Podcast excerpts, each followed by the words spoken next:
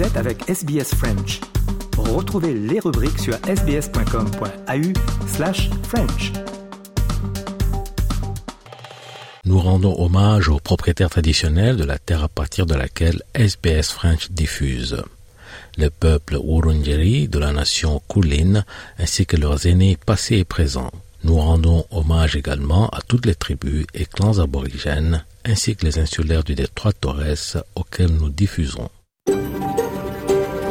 SBS, a world of difference.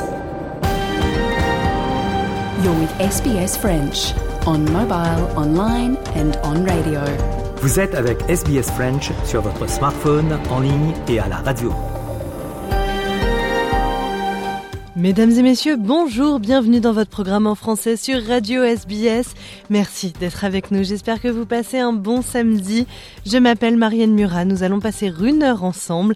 Et pour les dernières actualités, je vous invite à vous connecter sur la page de SBS News, sbs.com.au slash news, disponible 24 heures sur 24. Quant à notre menu du jour, il y aura la première partie d'Europa Voice. Avec Nathanaël Bloch, nous discutons des négociations concernant l'adhésion de l'Ukraine à l'Union européenne et la position très fermée de la Hongrie à ce sujet. En deuxième partie d'émission, c'est le retour du podcast L'histoire cachée de l'Australie entre Grégory Pless et l'historien Roman Fati. Ils évoquent un sujet qui ravira tous les Australiens, peut-être moins les expatriés, la Vegemite. Vous en saurez plus dans un instant. Ensuite, direction la Grande Barrière de Corail avec des conseils pour mieux la protéger. Et enfin, on terminera cette émission par une interview inspirante. Florence Cotel est docteur en neurosciences et inspiration speaker. Ça veut dire quoi? Réponse dans moins d'une heure, mais d'abord on commence avec la rétrospective du samedi. Il y a 77 ans, la maison de couture Dior était inaugurée.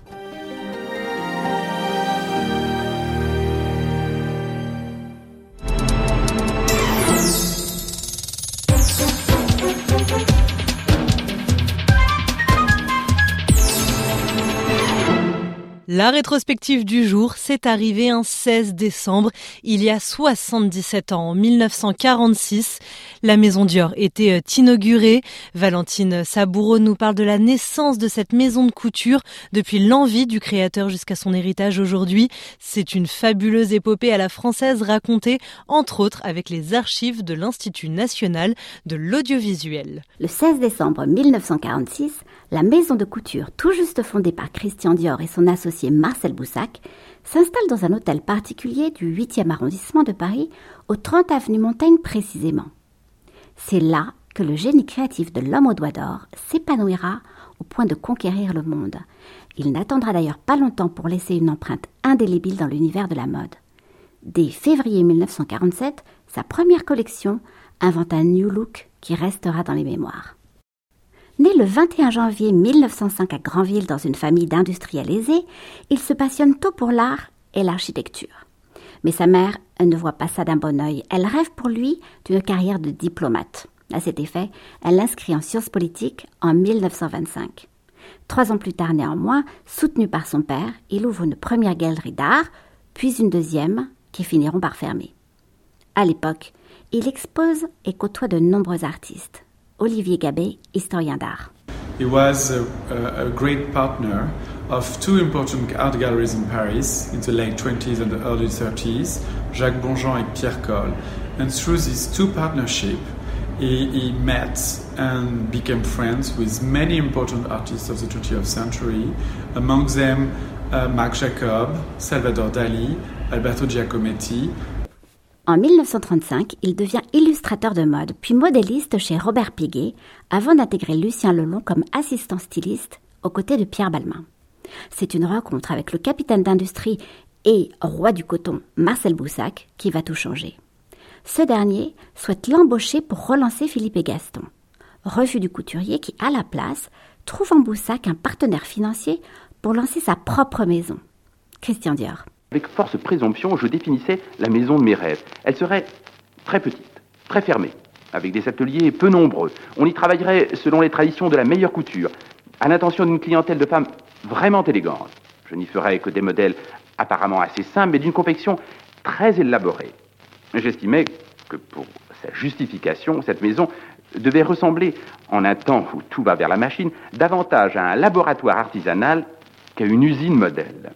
60 millions de francs sont investis dans l'entreprise qui est créée le 8 décembre 1946 et inaugurée le 16. L'hôtel particulier du 30 avenue Montaigne est de style néoclassique bâti dans les années 1865. Christian Dior écrit il se composait alors de quelques pièces et salons assez élégants pour abriter une maison de couture et de dépendances permettant de recevoir les 85 personnes que nous étions.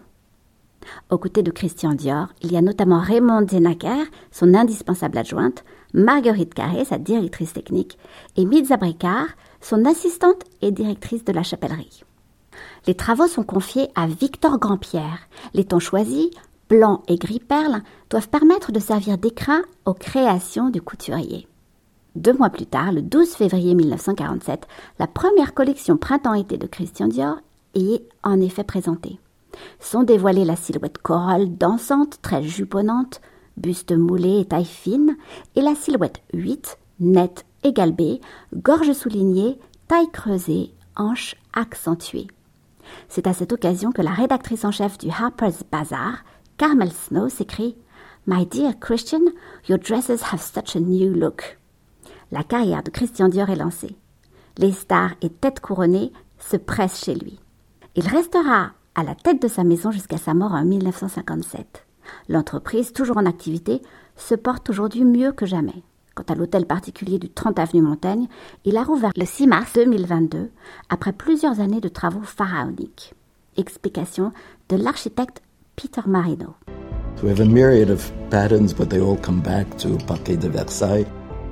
Very Louis says, very dramatic views from space to space to space to space. And the theme was all about flowers from all the various homes that uh, Mr. Dior had both uh, in Normandy and the south of France. Dévoilant 10 000 m2 de galeries, ateliers, magasins, restaurants et jardins, le nouveau temple du luxe figure un refuge du merveilleux que n'aurait certainement pas renié le maître.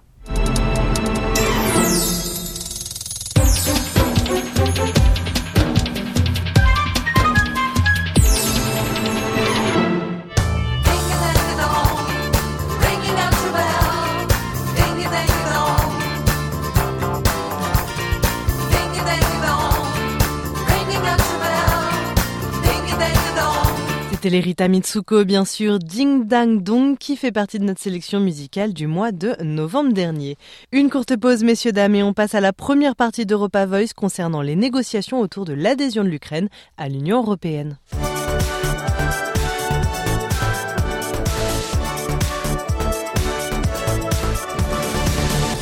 Europa Voice numéro 130, mesdames et messieurs, bonjour. On va aborder deux thèmes aujourd'hui, l'Ukraine et la COP28. Et pour en parler, on retrouve Nathanaël Bloch. Salut Nathanaël. Salut Marianne. Coup dur pour Kiev, un hein, Nathanaël qui voyait son adhésion à l'Union européenne plus proche et plus concrète que jamais.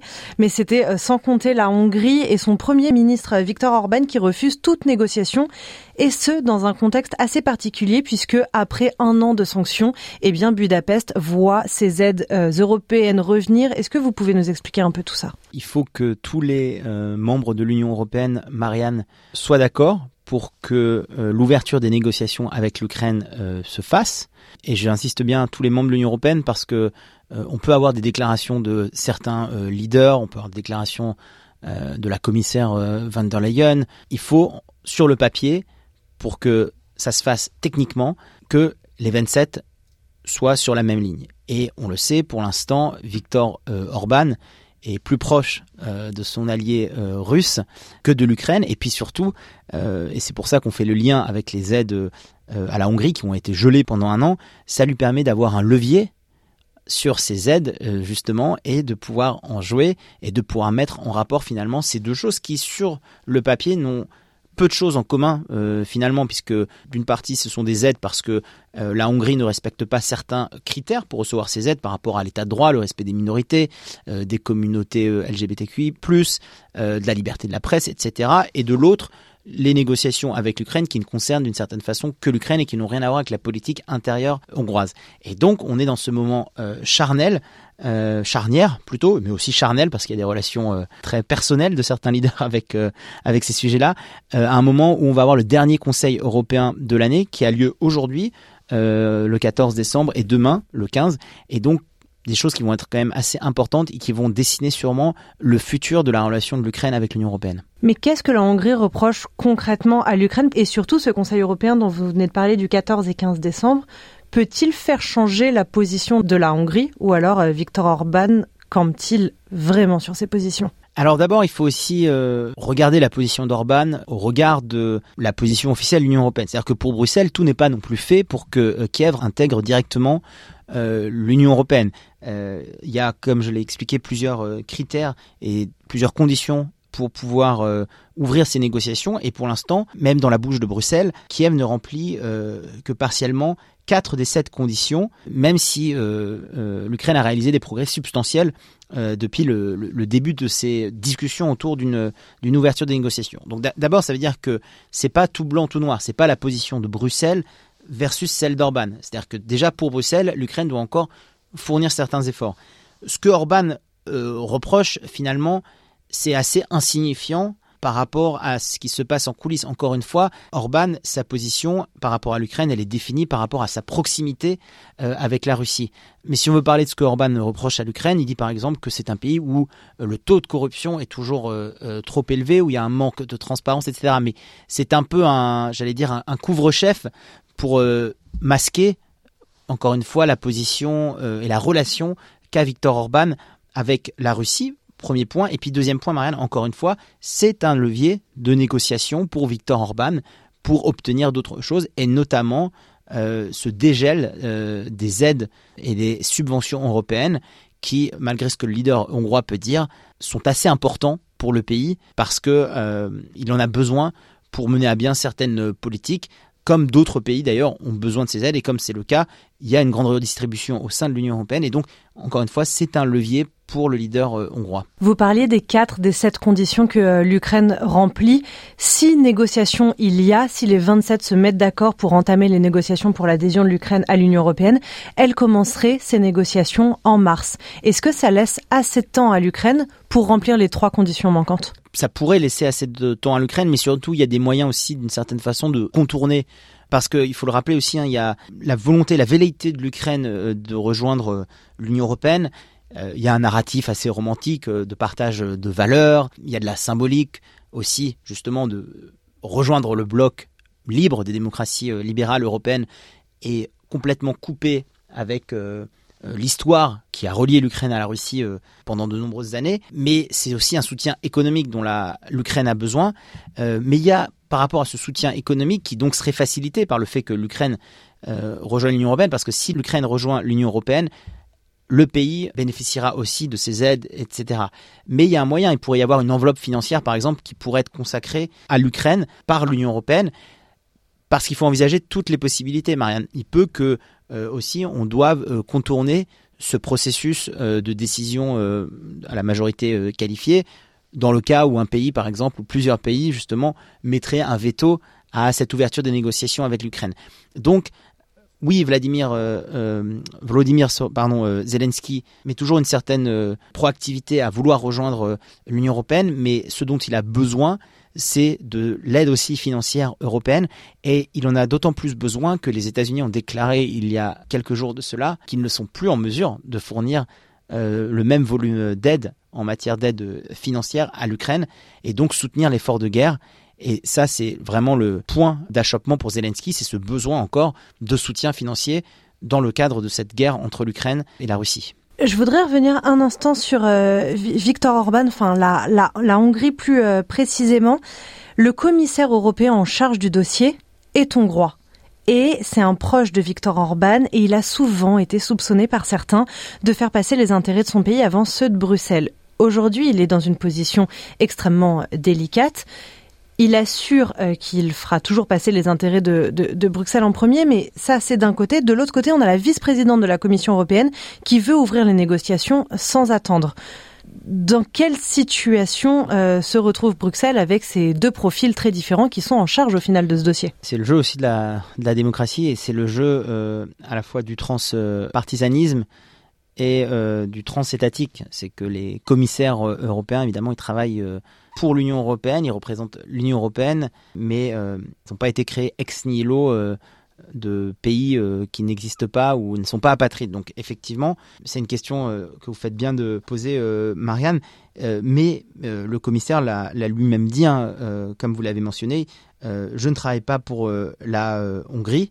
Mais je travaille pour l'Union européenne. Et donc, c'est pas qu'il faut le croire, mais en tout cas, il se trouve que on est dans cette situation un petit peu rocambolesque où, malgré la nationalité similaire de ce commissaire avec le leader nationaliste Viktor Orban, on doit composer avec. Ce qui est sûr, c'est que les Européens ont tout intérêt à décorréler les deux dossiers et à ne pas rentrer dans le jeu d'Orban en mettant en parallèle et en symbiose ces dossiers à la fois de la relation difficile de l'Union européenne avec la Hongrie et de l'ouverture des négociations de l'Ukraine pour intégrer euh, l'Union européenne avec la position très singulière de la Hongrie. Parce que, encore une fois, c'est là où Orban veut essayer de conduire son narratif en termes de politique et, euh, et de ce qu'il veut obtenir et de ce qu'il veut surtout préserver de son alliance avec la Russie, alors qu'en fait ces éléments doivent être analysés de manière complètement indépendante et il faut absolument encore une fois que les Européens ne tombent pas dans ce piège-là et restent d'une certaine façon euh, soudés et sur une ligne. Ce qui est aussi difficile, Marianne, c'est que les positions des Européens n'ont pas toujours été les mêmes par rapport à l'Ukraine et même les positions au sein de, d'un même pays, par exemple, on peut prendre l'exemple de la France, n'a pas toujours été la même. C'est-à-dire, encore une fois, au début, euh, il y avait effectivement euh, quelque chose d'un petit peu romantique ou de, narratif par rapport au fait que l'Ukraine doit rejoindre l'Union européenne. Et puis après, on s'est opposé aux réalités du terrain, à ce que ça implique en termes d'aide financière, mais aussi aux réalités juridiques et administratives. C'est-à-dire que, au-delà du soutien à l'Ukraine dans le cadre de la guerre par rapport à la Russie, il y a des critères auxquels l'Ukraine doit répondre qui sont complètement indépendants de cette guerre avec euh, la Russie et qui sont complètement indépendants de l'histoire et de la relation difficile qu'a actuellement la Hongrie avec l'Union européenne. Merci beaucoup Nathanaël. On le rappelle, il y a ce 14 et ce 15 décembre 2023 un Conseil européen en présence des 27, puis une nouvelle évaluation de la situation en mars 2024 avec peut-être l'ouverture des négociations avec euh, l'Ukraine. Merci beaucoup euh, Nathanaël. Merci Marianne.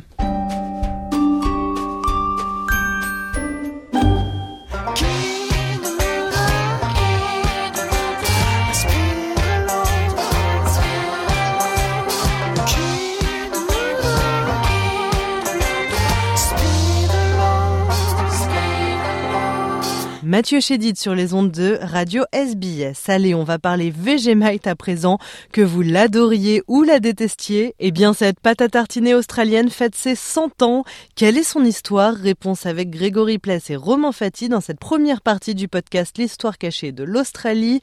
La deuxième partie de cet épisode est à écouter dans notre émission de demain ou bien déjà en intégralité sur notre site internet sbs.com.au slash French et sur toutes les plateformes de podcast en suivant SBS ou alors l'histoire cachée de l'Australie.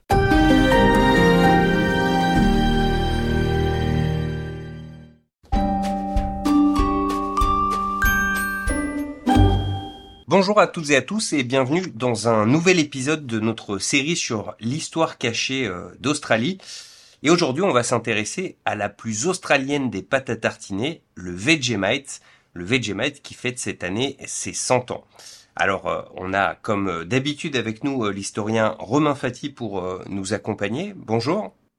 Bonjour, merci de me recevoir. Alors, moi, le Vegemite, vraiment, c'est pas mon truc, mais je dois dire que quand j'en ai goûté, le, le goût, c'est vrai, était tellement étrange que ça m'a un petit peu interpellé.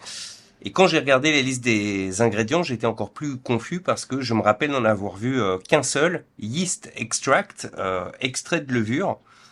Et en fait, cet extrait de levure, ben, c'est un résidu issu de la fabrication euh, de bière.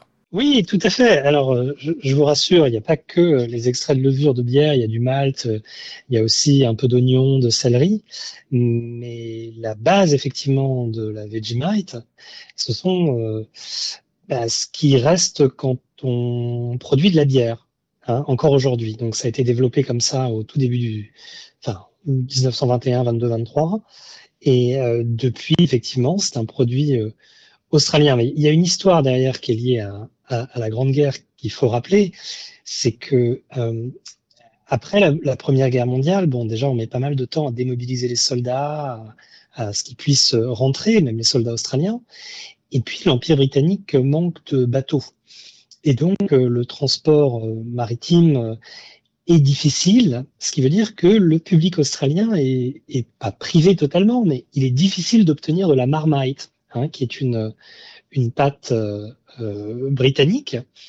Et donc, un, un, Australien, un businessman euh, assez intelligent, euh, demande à un chimiste de lui développer un produit qui serait un peu équivalent, mais australien.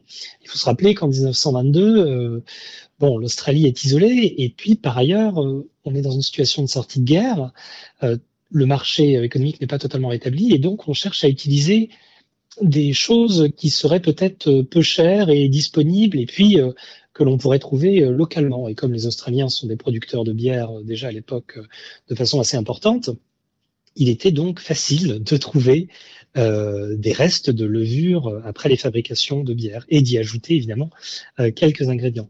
Hein, donc c'est une histoire qui est vraiment liée à la sortie de guerre de la Première Guerre mondiale euh, et qui nous dit beaucoup sur bah, l'isolation de l'Australie après le premier conflit mondial.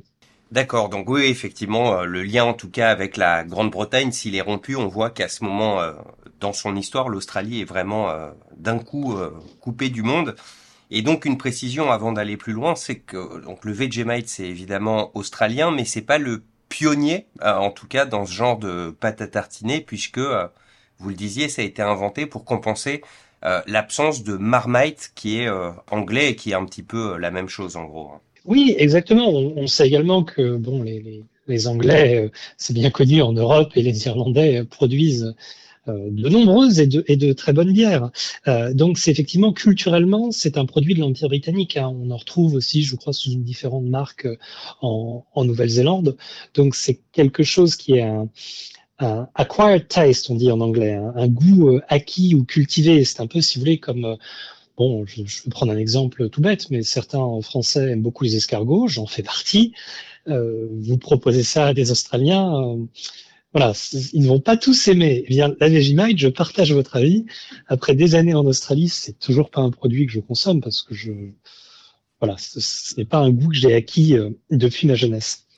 Alors donc, chez les anciens euh, immigrés français que nous sommes, il n'y a pas de Vegemite euh, dans la cuisine, mais par contre, il y en aurait dans plus de 90% des cuisines des Australiens. Et pourtant, quand euh, le Vegemite a été lancé en 1923, sur le coup, ça a plutôt été euh, un échec commercial. Oui, alors je, vais commencer par la fin, et vous faites bien de le rappeler, c'est qu'à peu près 90% des cuisines australiennes ont un pot de Vegemite. Alors il y, a plusieurs façons d'interpréter ça. Le Vegemite aujourd'hui, c'est donc un incontournable, mais ce que je vous demandais tout à l'heure, c'est que à son lancement en 1923, pour le coup, ça ne marche pas si fort. Vous avez certains Australiens qui vont effectivement manger, si ce n'est tous les matins, euh, plusieurs fois par semaine, hein, et ça fait vraiment partie de leur routine du matin avec euh, peut-être un, un, thé euh, assez assez fort à l'anglaise. Et puis vous en avez d'autres qui effectivement ont ce pot de Vegemite et puis c'est utilisé quand euh, l'oncle Harold euh, vient rendre visite euh, et qu'il a sa tartine de beurre parce que ça fait 50 ans qu'il fait ça, pardon, de Vegemite parce que voilà, c'est son habitude. Donc, le fait que la grande majorité, à peu près 90% des cuisines australiennes, contiennent un pot de Vegemite n'est pas nécessairement une indication de la consommation quotidienne. Mais même ce qui est une indication, c'est que vous avez à peu près entre 22 et 23 millions de pots de Vegemite vendus en Australie euh, par an. Donc c'est énorme, c'est un peu moins de la population australienne, hein, qui est à peu près 26-27 millions. Euh, mais on voit mal un petit bébé d'un an aller chercher un pot de Vegemite. Donc ce que je veux dire, c'est que c'est un produit quand même phare dont la production est, très importante, 22 à 23 millions de, de pots de Vegemite. Et cela traduit quand même un certain degré d'utilisation. Aujourd'hui, c'est donc un produit ultra populaire présent dans quasiment toutes les cuisines. En revanche, lors de son lancement en 1923, les débuts sont un petit peu euh, compliqués. Effectivement, au début des années 20, euh, ça n'a pas tout à fait marché. C'était un, un, marché un peu, un peu niche, un peu restreint, parce que euh, bah, les gens ne connaissaient pas et que de toute façon le produit phare euh, c'était Marmite. Euh, voilà, si vous lancez une maison de champagne, je ne vais pas comparer la Marmite au champagne, mais euh, ça peut être parfois un peu difficile de se faire un nom parmi les, grands noms. Donc c'est ce qui, c'est ce qui s'est passé. Et ce qui est très intéressant, c'est qu'au tout début des années 20 et des années 30, l'entreprise qui a lancé le Vegemite a fait des campagnes à la fois publicitaires et de marketing qui sont vraiment tout à fait contemporaines. Donc en fait, le chimiste qui a créé la hein, il s'appelle Cyril Callister et il était employé par un monsieur qui s'appelait Fred Walker de la Walker Cheese Company parce que le propriétaire était intéressé par euh, faire du, fromage d'usine et développer euh, des, pâtes à tartiner. Donc il a embauché euh, Monsieur Callister et au début, comme on l'a rappelé, ça tourne pas très bien. Donc, ils organisent un, concours pour nommer la nouvelle pâte à, tartiner, faisant des pubs au niveau national en disant voilà, vous pourrez gagner 50 pounds, 50 livres. À l'époque, c'est beaucoup d'argent si vous nous trouvez le, bon. le bon nom. Et puis, dans le début des années 30, ils utilisent des, des coupons en fait qui sont distribués ou si vous achetez des produits de la Walker Cheese Company, euh, vous pourrez obtenir euh, une, euh, un pot de Vegemite gratuitement. Donc en fait, en distribuant le produit, le produit devient de plus en plus populaire et devient un immanquable de la cuisine australienne, mais ce n'était pas gagné. Donc c'est en distribuant le produit gratuitement, en utilisant les profits d'autres produits, que l'entreprise à, créer ce, marché, ce qui est une histoire assez, euh, assez sensationnelle. Ce sont des procédés publicitaires qui sont usités dans les années 20, dans les années 30, que l'on pourrait trouver modernes, mais c'est le grand développement à l'époque euh, euh, du monde publicitaire. Hein. Donc c'est pas c'est pas tellement surprenant que ça. Effectivement, au début, c'est pas un produit qui cartonne. Et puis petit à petit, à force de travail par l'entreprise, ça fonctionne. Au point que Vegemite est racheté assez, assez tôt par Kraft, une, une, entreprise américaine. Donc pendant, pendant la grande partie de ces 100 ans, en fait, la Vegemite est possédée par euh, des actionnaires euh, américains. C'est qu'en 2017 qu'elle revient euh, en Australie. SBS en français est disponible quand vous le souhaitez. Écoutez nos rubriques à travers nos podcasts sur votre tablette ou votre mobile gratuitement sur sbs.com.au slash French ou téléchargez l'application SBS Radio.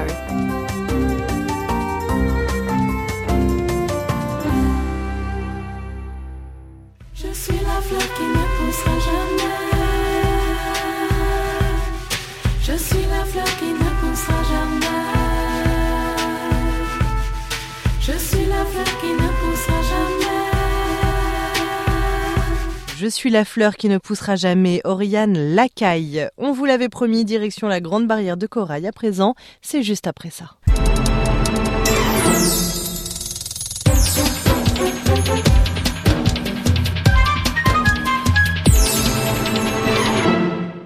Eh bien, j'ai le plaisir d'avoir sur les ondes de Radio SBS euh, Cédric Robillot.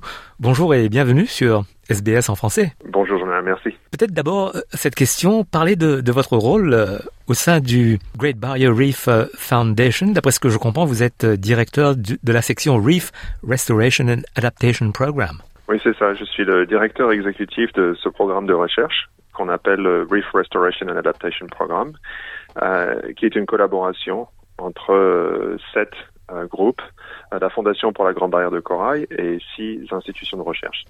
Parler de, de la santé du récif du Great Barrier Reef en ce mois de décembre de 2023 oui, bonne question. C'est une question toujours assez difficile. Hein. L'autorité qui est en charge du parc marin de la Grande Barrière de Corail publie tous les cinq ans une analyse de conditions du parc dans sa totalité, ce qu'on appelle le Reef Outlook Report. Et, c'est un sujet compliqué. En fait, certains éléments de l'écosystème sont sont en bonne condition et le système reste fonctionnel, mais il est clair que la pression s'accroît. Et l'effet cumulé du réchauffement climatique et des menaces locales, que ce soit les cyclones, comme on vient d'avoir euh, Jasper, euh, dans le nord, l'étoile de mer, un cantaster, la mauvaise qualité de l'eau ou la surpêche, tout ça, c'est assez inquiétant.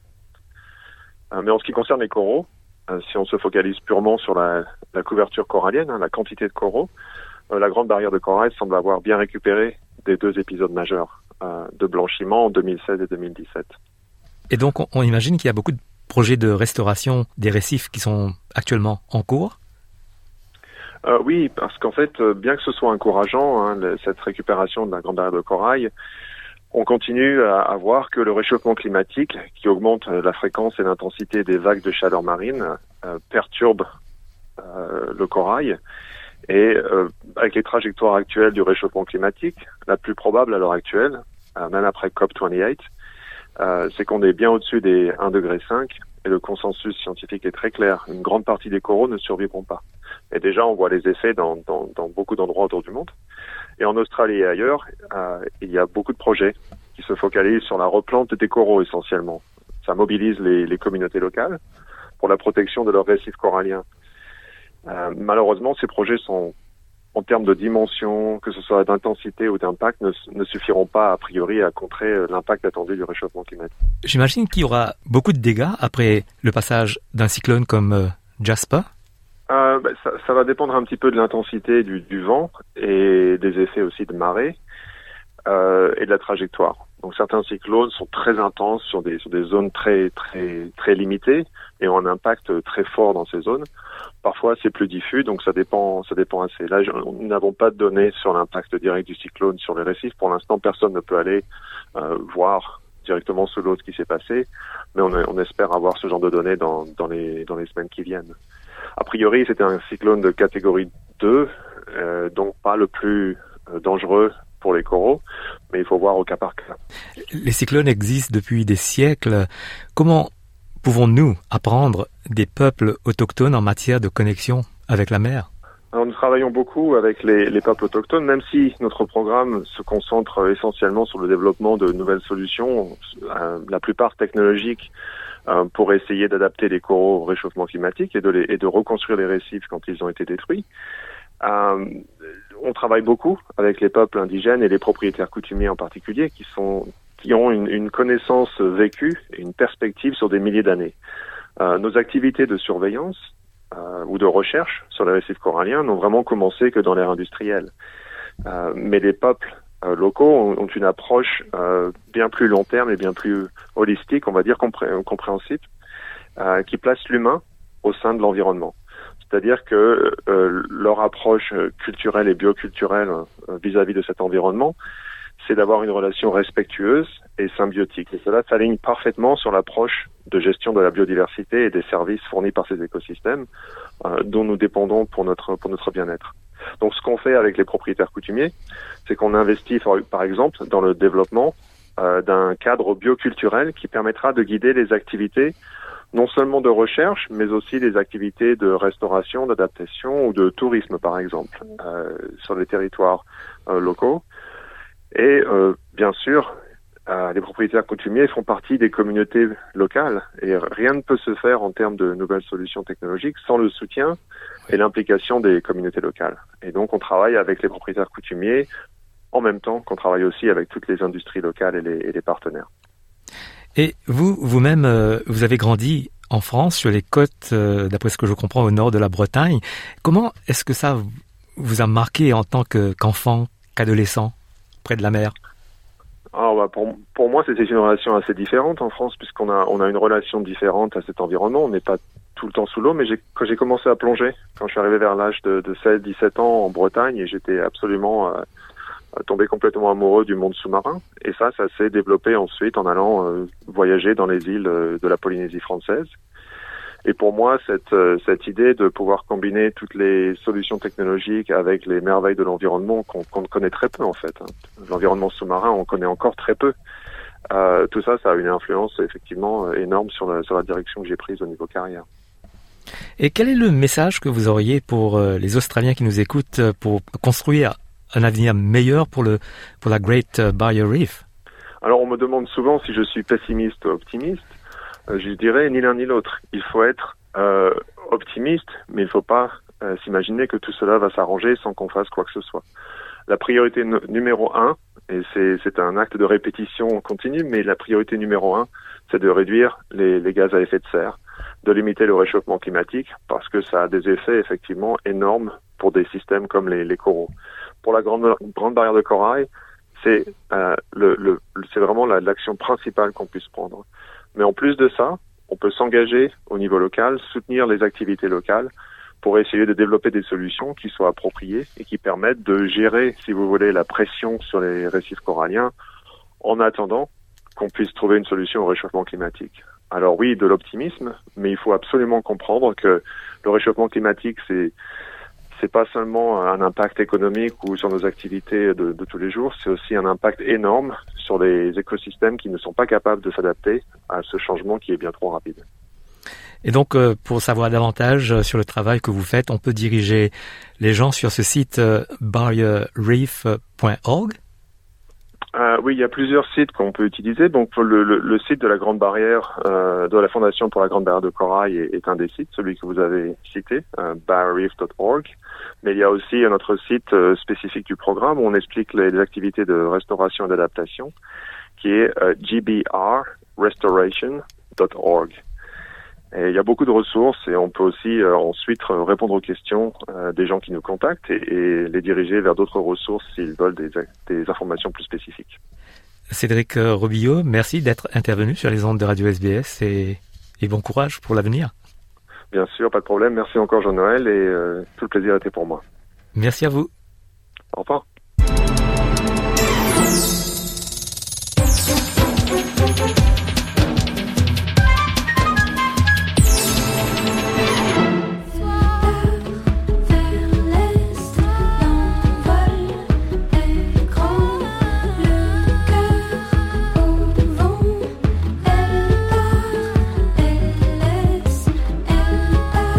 C'était euh, Colline Rio avec son titre euh, Elle laisse. Allez, dernière partie de cette émission. Florence Cotel est française, neuroscientifique de formation, athlète, autrice et intervenante. Basée à Sydney, elle met toutes ses casquettes à profit pour réaliser ses rêves et aider les autres. Interview. Vous écoutez le français sur Radio SPS. Nous avons le plaisir de recevoir aujourd'hui sur les ondes de Radio SBS le docteur Florence Cotel. Florence, bonjour, merci beaucoup d'avoir accepté notre invitation. Bonjour Marianne Murat, merci beaucoup de m'avoir invitée. Vous êtes française, neuroscientifique de formation, mais également athlète, autrice, intervenante, ce qu'on appelle en anglais les inspirational speakers. C'est bien ça? C'est bien ça, oui. Avant de développer vos différentes initiatives, parce que vous en avez euh, plusieurs, j'aimerais qu'on parle de votre parcours. Je me suis évidemment euh, renseignée hein, avant cette interview, mais impossible de résumer en une question votre CV, vos compétences et vos expériences, tant elles sont nombreuses. Peut-être que vous, vous réussirez à, à résumer votre, votre parcours. Euh, je ne sais pas si je vais faire un meilleur travail que vous sur ce sujet-là. Effectivement, je suis quelqu'un qui, qui a beaucoup de centres d'intérêt. Et quand quelque chose m'intéresse, je me lance dedans euh, à fond. À fond. Pour démarrer euh, par euh, mon profil scientifique, euh, je pense que j'avais à peu près huit ans quand j'ai eu l'envie de comprendre le cerveau et d'aider les gens qui en souffrent. Et j'ai suivi cette passion à l'adolescence. Je lisais énormément au départ sur la psychologie, puis plus euh, vers euh, les neurosciences euh, qui liaient un peu mon amour des mathématiques et de la quantification. Vers la fin du lycée, je suis devenue volontaire pour la Croix-Rouge française. J'étais bénévole dans la région parisienne et je faisais du, du secourisme. Et c'est par ces activités que j'ai développé des capacités à parler en public, parler à tous les types de publics, tous les âges et tous les background. Et quand j'ai progressé euh, au cours de mes études euh, en neurosciences, j'avais déjà de grandes compétences en euh, prise de parole en public. Et très vite, les laboratoires avec lesquels j'ai travaillé m'ont fait intervenir dans des conférences comme le speaker du laboratoire. Et je me suis rendu compte que j'avais peut-être un peu plus d'enthousiasme que d'autres scientifiques euh, quand je présentais mes données parce que je crois qu'il y avait euh, en moi l'enfant qui n'arrivait toujours pas à y croire d'avoir euh, pu continuer et réaliser un rêve. Et, euh, et c'est euh, par le retour euh, des audiences, je veux dire, dans différentes conférences, j'ai commencé à me rendre compte que non seulement je communiquais des faits scientifiques et puis des, des, travaux complètement originaux, mais je communiquais de l'inspiration. Et c'est quelque chose qui me plaisait beaucoup et que j'ai développé après en une activité parallèle. Tout en faisant tout ça, j'ai commencé à développer une passion pour le sport. Tout d'abord la course à pied et puis, à l'âge de 25 ans, j'ai emménagé au Danemark pour euh, travailler à l'université de Copenhague en tant que chercheur. Je n'avais jamais fait de vélo j'étais très consciente que ce n'était pas commun de ne pas savoir faire de vélo. Euh, la nuit, j'ai appris à faire du vélo toute seule, euh, en tombant. Puis oui, pour me cacher, parce que pour les Danois, c'est très difficile de comprendre qu'il qu'il est possible de ne pas savoir faire du vélo. Et, euh, et je m'entraînais, ça a pris du temps, mais euh, au bout de quelques mois, quand j'arrivais enfin à faire du vélo, à avoir euh, un équilibre, mais que je continuais à zigzaguer, euh, j'ai voulu euh, développer encore plus et, et j'ai commencé à faire plus de distance. Et puis, quatre ans après, j'ai traversé l'Amérique du Sud, du nord au sud, de Quito, la ligne de l'équateur, jusqu'à Ushuaia, qui est le point, la, ville la plus au sud du continent sud-américain. C'était un peu une manière de, de dire que euh, à partir de ce moment-là, je savais vraiment faire du vélo. On dirait pas qu'il y a qu'un pas entre apprendre à faire euh, du vélo en cachette la nuit euh, et traverser tout un continent sud de haut en bas en vélo. C'est une belle revanche. Oui, c'est une revanche, c'est exactement ça. Et en fait, euh, je pense que le plus difficile n'a pas du tout été de traverser le continent euh, à vélo, ça a été le jour où j'ai décidé d'essayer d'apprendre. Est-ce que c'est en ayant ça en tête et cette volonté de se dépasser, cette volonté de continuer à apprendre, cette volonté de réaliser euh, ses rêves que vous avez développé votre initiative qui s'appelle One Dream Now? Oui, exactement. Alors ça s'appelle One Dream Down. J'adore réaliser mes rêves. En fait, si j'appelle quelque chose un rêve, je sais que ça correspond à quelque chose que je vais réaliser. Euh, c'est ma propre euh, définition d'un rêve. Je réalise, régulièrement mes rêves. Et quand j'ai commencé à prendre conscience que mes amis, les enfants de mes amis se sentaient inspirés d'entendre euh, mes anecdotes de vie et commençaient eux-mêmes des projets, je me suis rendu compte qu'il y avait vraiment un potentiel à partager mes aventures avec d'autres personnes et les aider à s'inspirer de ça pour euh, démarrer leur propre projet. Et c'est vraiment ce qui est au centre de cette initiative, One Dream Down. J'ai réalisé un de mes rêves qui était d'atteindre Uluru, le centre rouge du continent australien, à vélo, toute seule, en autonomie totale, avec euh, un vélo complètement chargé euh, à l'avant, à l'arrière, avec des dizaines de litres d'eau, pour pouvoir euh, dormir, camper au bord de la route. Et je suis allée de Darwin à Adelaide, donc encore une fois du nord au sud du continent australien, ce qui fait plus de 3000 kilomètres de vélo. Et en réalisant mon rêve, j'ai partagé tout le parcours, tout le voyage avec tout le monde en ligne sur les réseaux sociaux, sans cacher euh, les, difficultés, mais aussi les très très beaux moments, et en essayant de montrer euh, le voyage d'une personne qui est complètement euh, personne commune, j'ai envie de dire, je n'ai rien de, particulier, euh, mais qui permet, j'espère, d'inspirer les personnes que euh, elles aussi, elles peuvent réaliser euh, tous les rêves qu'elles peuvent avoir. C'est incroyable, vous êtes une femme inspirée et vous en devenez une femme inspirante. Vous êtes passionnée, vous êtes passionnante. Quand je donne euh, des conférences inspirantes, en fait, je m'inspire toute seule. Donc, je, je suis aussi heureuse et j'ai envie de dire haute en énergie que l'audience à la fin de la présentation. Quand on vous écoute, on a l'impression que tout est positif, tout est beau, tout est possible. Et pourtant, vous avez euh, fait une autre initiative qui s'appelle euh, The Burnout Conversation, qui parle de burnout parce que si mes informations sont bonnes, vous en avez fait un, vous également en début de carrière. On a un petit peu du mal à croire qu'il y a eu du négatif dans tout ça. Est-ce que vous voulez bien nous en parler? Oui, bien sûr, et, euh, c'est tout à fait correct. J'ai fait moi-même un burn-out il y a quelques années. En fait, je pense que on peut vraiment décider de regarder ce qui s'est passé dans notre vie d'un angle ou d'un autre. Et moi, je choisis toujours le côté positif je trouve que j'ai appris énormément de mon burn-out. Il se trouve que d'un point de vue scientifique, c'est un modèle extrêmement intéressant pour quelqu'un qui a mon profil, qui a toujours été intéressé par le lien entre ce qui est psychologique et ce qui est biologique. Un burn-out représente quelque chose qui démarre avec, je vais dire de manière très simple, des pensées négatives et qui peut aller dans des cas très sévères jusqu'au cerveau qui rétrécit, une vraie réorganisation des structures cérébrales. Euh, donc quelque chose de biologique et qui peut être très grave. Donc d'un point de vue scientifique, c'est extrêmement intéressant. D'un point de vue humain, quand on est passé par euh, des périodes difficiles, on a euh, instinctivement envie euh, de faire en sorte que les autres ne passent pas par les mêmes périodes. Et euh, du coup, mes deux intérêts pour la science et, et pour ma propre histoire se sont rejoints.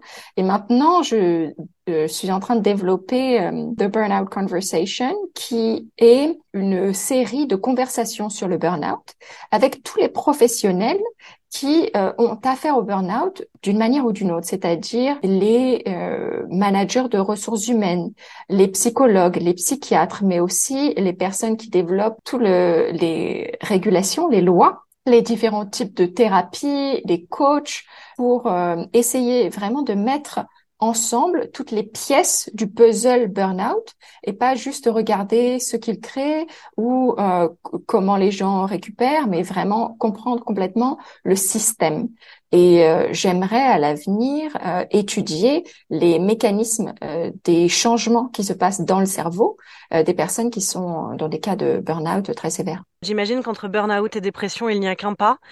Est-ce que euh, être positif, est-ce que essayer de s'en sortir, est-ce qu'essayer d'avoir des rêves, euh, comme vous disiez tout à l'heure, ça peut suffire à sortir d'un burn-out? Tout à fait. Il y a effectivement un lien entre mes différentes initiatives et euh, l'idée de One Dream Down, c'est d'inspirer les gens à, à gripper, s'attacher à un de leurs projets, un de leurs rêves et essayer de le réaliser parce que on se rend bien compte que réaliser des buts, même des tout petits buts, aident vraiment à euh, récupérer euh, d'un burn-out. Quand on utilise le mot burn-out, ça correspond vraiment à l'heure actuelle à toute une sorte de continuum, j'ai envie de dire. Donc il y a des personnes qui sont à des stades très précoces, et là, euh, les personnes vont pouvoir s'en remettre assez facilement en changeant des habitudes, des situations aussi parfois. Les personnes qui sont allées à des stades très avancés, ça peut prendre des années pour récupérer, et il y a certains cas où, à l'heure actuelle, les psychiatres pensent encore que c'est pas possible de s'en remettre. Et euh, en quelques mots, Florence, est-ce que vous avez des prochains projets, ou devrais-je dire des, des rêves? Sur le burn-out, je vais juste dire une phrase là-dessus parce que c'est quelque chose de très très préliminaire, mais euh, je compte organiser une euh, exposition d'art. je trouve que l'art est une manière de rassembler tout le monde. Puis après, du point de vue sportif, malheureusement, j'ai réalisé que j'ai, je suis allée du nord au sud à vélo de deux continents et il y a d'autres continents. et, maintenant, j'ai cette idée en tête. Et eh ben pour votre prochain rêve, euh, qu'il soit juste en préparation ou que vous le réalisiez, j'espère que vous reviendrez euh, sur les ondes de Radio SBS pour nous en parler. Merci beaucoup, euh, Florence Cotel. Merci beaucoup. SBS en français est disponible quand vous le souhaitez. Écoutez nos rubriques à travers nos podcasts sur votre tablette ou votre mobile gratuitement sur sbs.com.au slash French ou téléchargez l'application SBS Radio.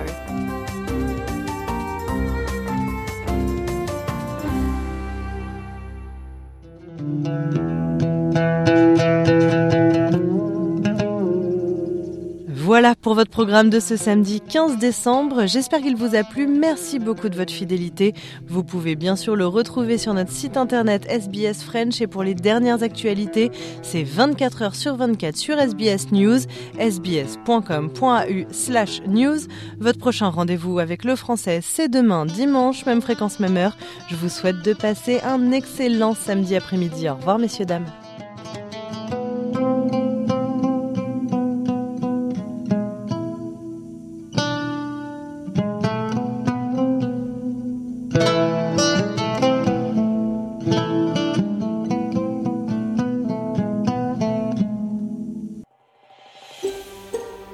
Entendre d'autres rubriques comme celle-ci, écoutez-les sur Apple Podcasts, Google Podcasts, Spotify ou n'importe où où vous obtenez vos podcasts.